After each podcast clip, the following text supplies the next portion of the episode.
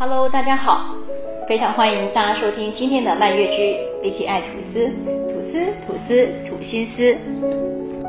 上一集的节目播出之后呢，很多听众呃私讯老师，跟老师说，希望呢老师在这一集的节目里面能够把上一次提到的那个个案，就是那个情商的个案故事哦，能够讲得更完整一些。说真的，本来在我的 schedule 里面啊，我今天本来想要讲的是一个外星人的故事。外星人故事其实很值得，就是很值得去探讨，它是一个很有趣的一个故事。那但是因为看到这个听众朋友的留言，我觉得稍微改一下 schedule 也是没有什么关系的。所以我们今天就来跟大家聊聊这个，嗯，就上次提到那个情商的这个个案的故事哦。这个故事的女主角呢，老师给她取的一个名字叫做燕子。你说老师，她为什么要叫燕子？我也不知道，我就觉得那个燕子这个这个名字很适合她，所以我就给她取了一个名字叫燕子。那我第一次见到燕子的时候，她真的很狼狈，两个眼睛呢肿泡泡的，然后穿了一个很大件的，就是那种随便套一件衣服就出来的那种感觉，脸上也没妆也没有容，什么都没有，连个口红都没有，就是一副刚哭过的样子。那我们在聊天的过程当中，他也是不断的哭泣。说实在的，要在那个大庭广众的这个咖啡厅上面，这样的宣泄自己情绪，其实真的不容易。可见他其实已经忍耐到了一个极限，这样子。那接下来呢，我就跟各位聊聊这个燕子的故事。燕子是一个非常非常单纯的女生，这个男朋友是她的第一个男朋友，她跟他在一起十三年了。十三年当中，当然你说情侣之间本来就是会有吵吵闹闹，或者是有些开心不开心，这些情况都会有。但她不知道说，在这十三年后面的这五年，她男朋友就去跟别人结婚了。对，就是去跟别人结婚了，而且她完全不知道。一直到有一天，她看到身份证后才发现说：“哎，你怎么结婚了？你什么时候结婚的？你怎么会跟别人结婚？我怎么都不知道。”就这时候才才发现她男朋友跟别人结婚这件事。当然，很多人会问说：“那你怎么可能不知道？你的男朋友跟别人结婚，你怎么会不知道？”那燕子说：“老师，我真的不知道，因为他们在呃台北上班，然后这个男朋友，哎，男朋友给他取一个名字叫渣男，好不好？好，这个渣男呢是在。台中就是家在台中，所以在他们交往的过程里面，礼拜五晚上或者是礼拜六早上，这个渣男他就会回到台中的老家去陪爸妈，所以十几年年来一直都是这个样子。那这十几年来，燕子也曾经提过说啊要去呃台中拜访他的爸妈，可是这个男方都说不用，他说因为他们家是那种乡下孩子，他怕燕子。呃，到了他们家去会觉得不习惯或什么，反正就是十几年来，他每次说要去台中看他爸妈，呃，渣男都说不需要，不用，不用。那我有问燕子说，那他结婚以后你都没有发现有什么异状吗？怎么会一点感觉都没有？你也太相信这个男生了。燕子说，他只是觉得怪怪的。以前呢，就是可能礼拜五晚上晚一点回去。或者礼拜六早上才回去，可是他就是觉得，就是结婚，就是他从他结婚之后去回想起，他的确是有些不同，就是礼拜五下班他就赶着回家了，呃，甚至于没有回到他们的住处，他就说他直接要回台中去。那燕子就觉得很奇怪，说啊，你最近怎么这么这么急着要回家？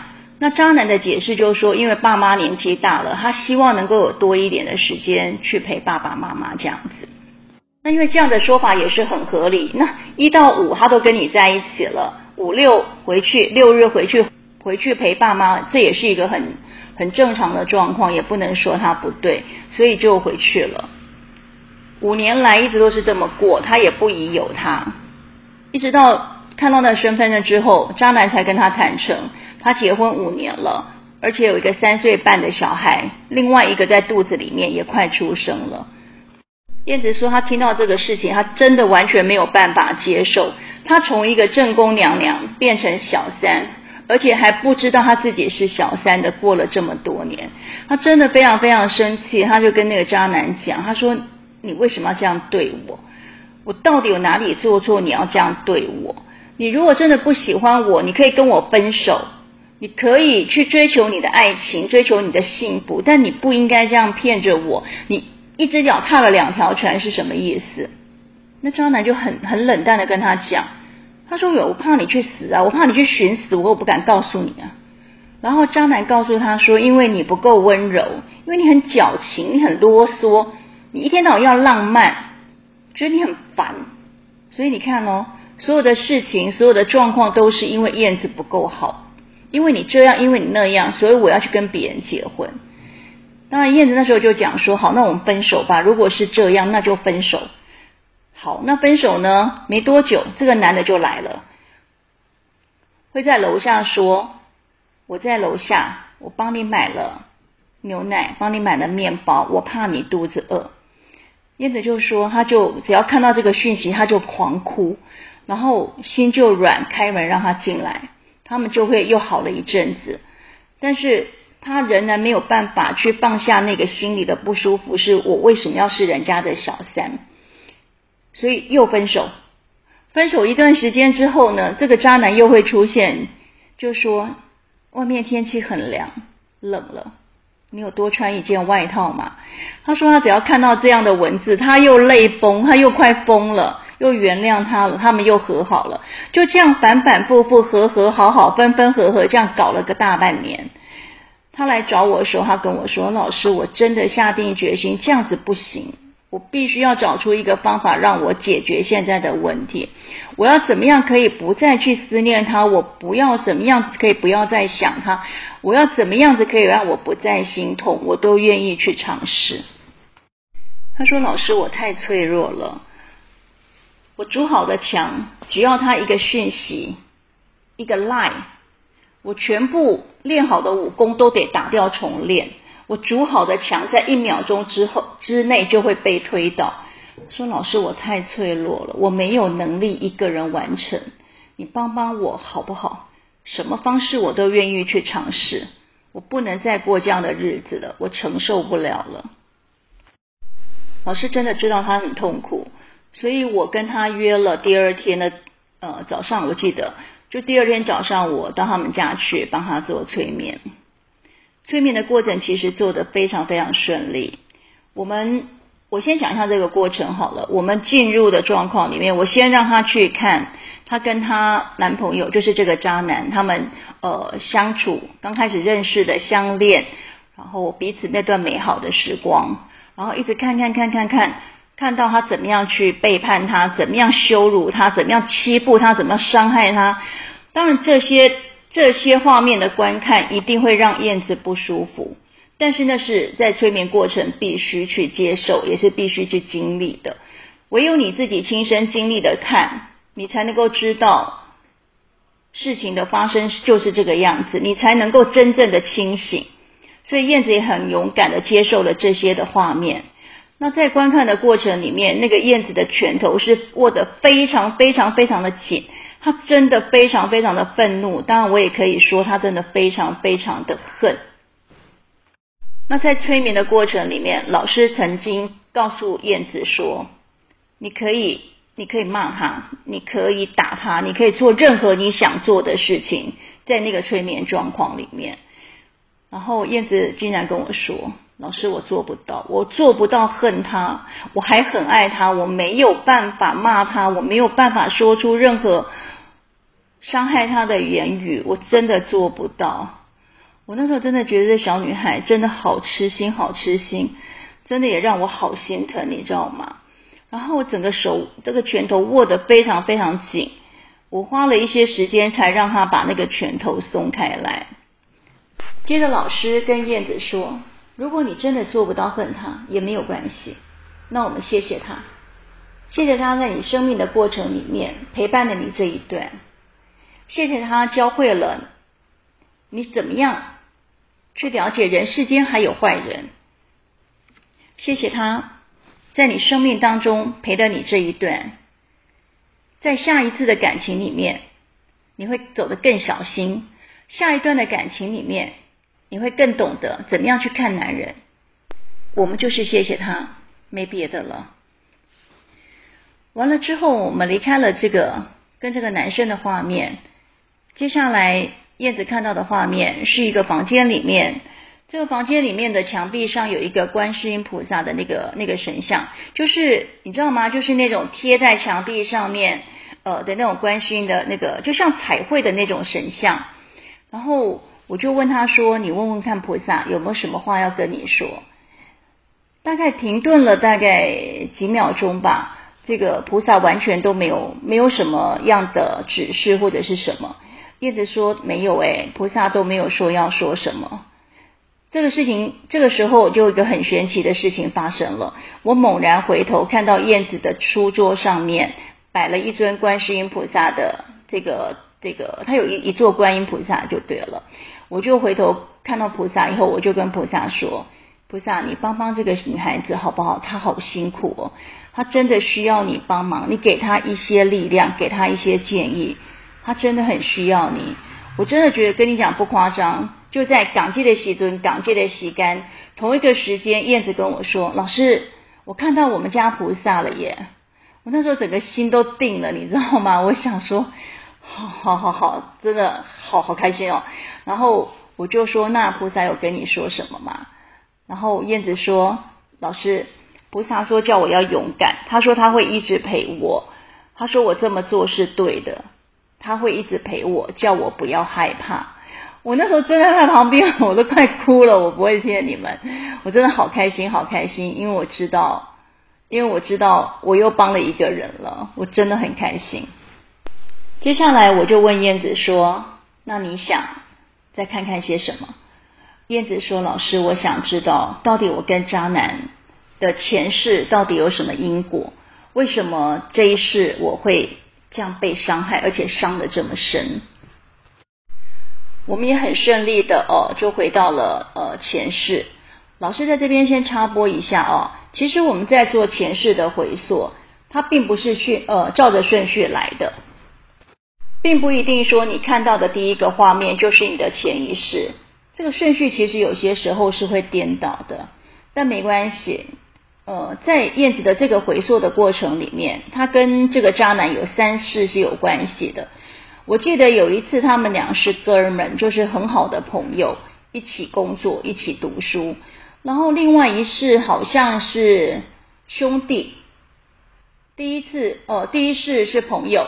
第二世就是兄弟，第三世我已经忘记了。但是他们这前面的三世，看到前面的三世里面都没有夫妻关系。当然我们没有再往前追啦，因为我觉得也没有必要。看了这三世以后，都很清楚，他们其实没有太多的那种感情的纠葛。所以我也跟燕燕子讲，我说也很好，你们前世互不相欠，那所有的。事情所有的因果从这一世开始，那也很好，在这一世做一个了断。对，你回去，我们就又回到那个刚刚那个渣男的画面。我让他跟那个渣男讲，就说一切就到这里为止了。你对我的伤害，我也愿意原谅你，我也愿意放下。我们两个的问，呃，就是我们两个所有的事情就到这里结束，今生今世不再相见。这一世，下一世。在未来的每一世，我都不愿意再见到你。我们就到此为止。你不欠我，我也不欠你，到此为止就好了。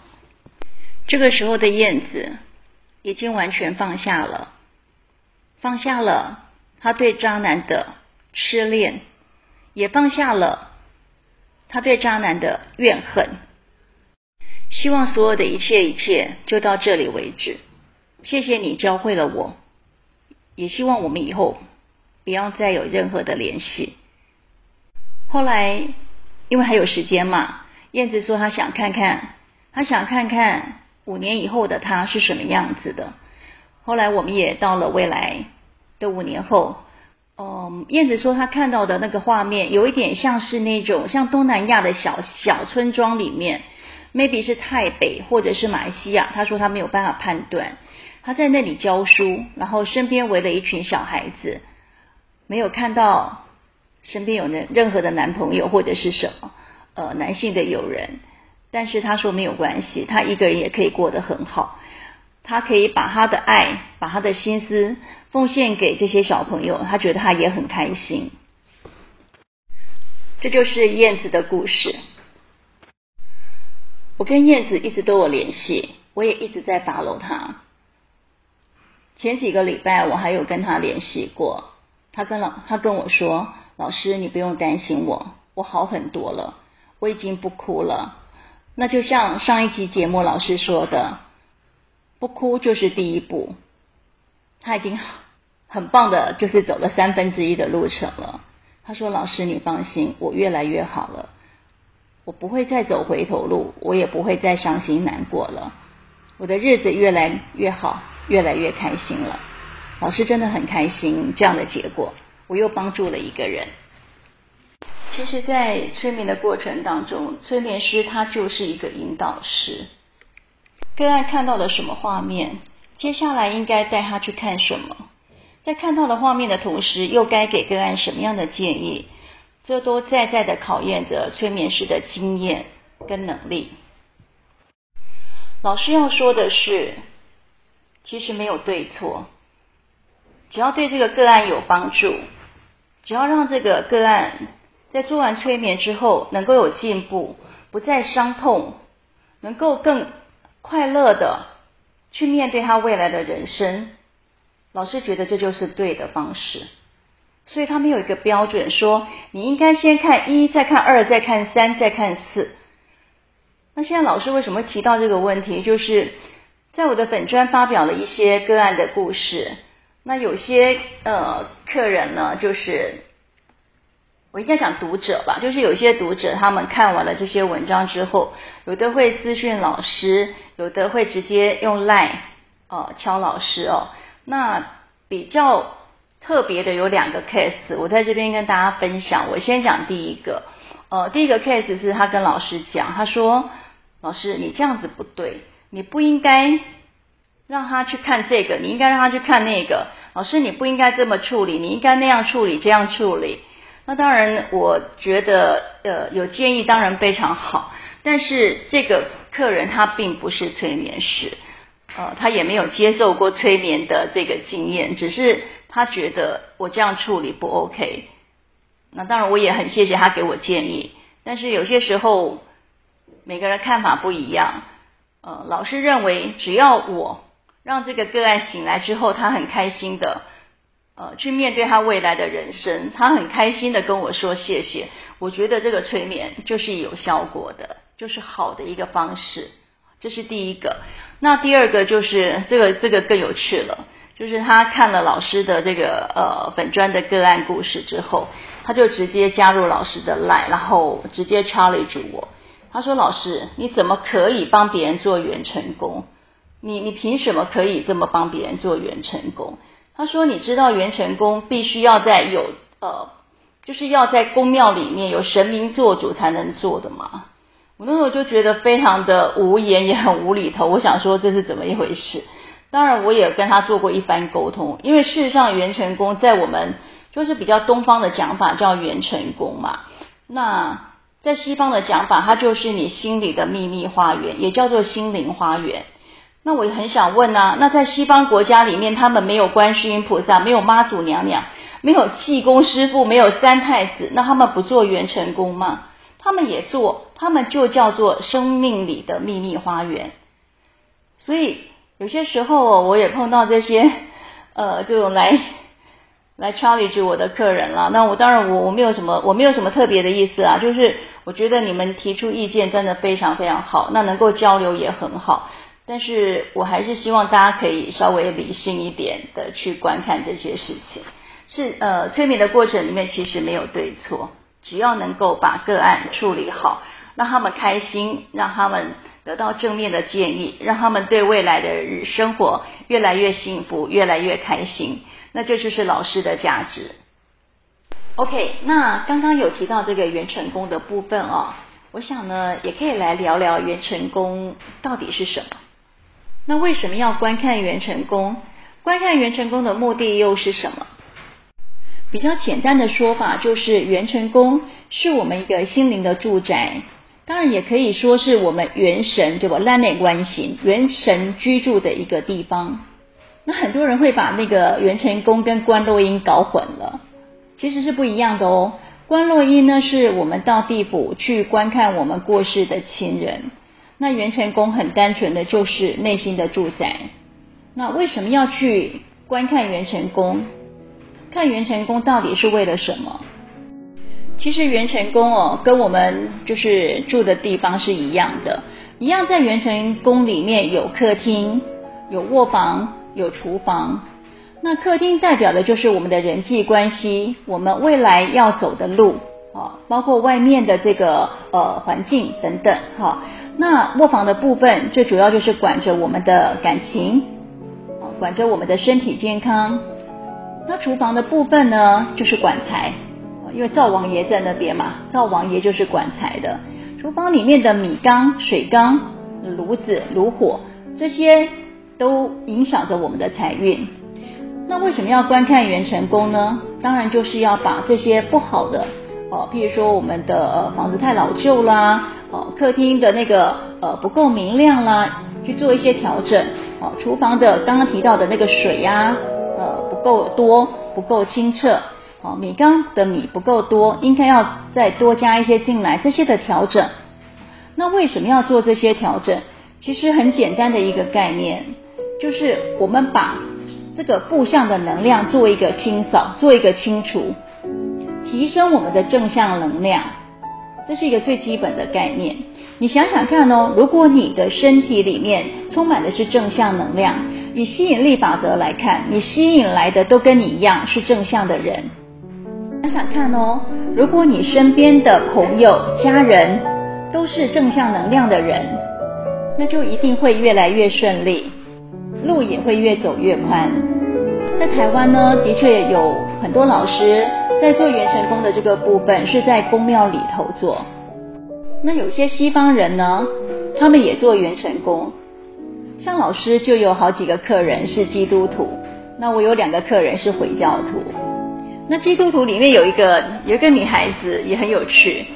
呃，他有些时候会有一些烦恼，或者是呃取决不下的事情，他会请老师帮他做占卜，然后占卜完之后，他就会说：“老师，我知道了，但是我现在要去告解了。”他就飘走了，因为那个基督徒的教义里面是不能做占卜的，所以他每次就是来卜卦之后，卜完以后就说他要去告解，然后就飘走了。这也是一个很有趣的女孩子。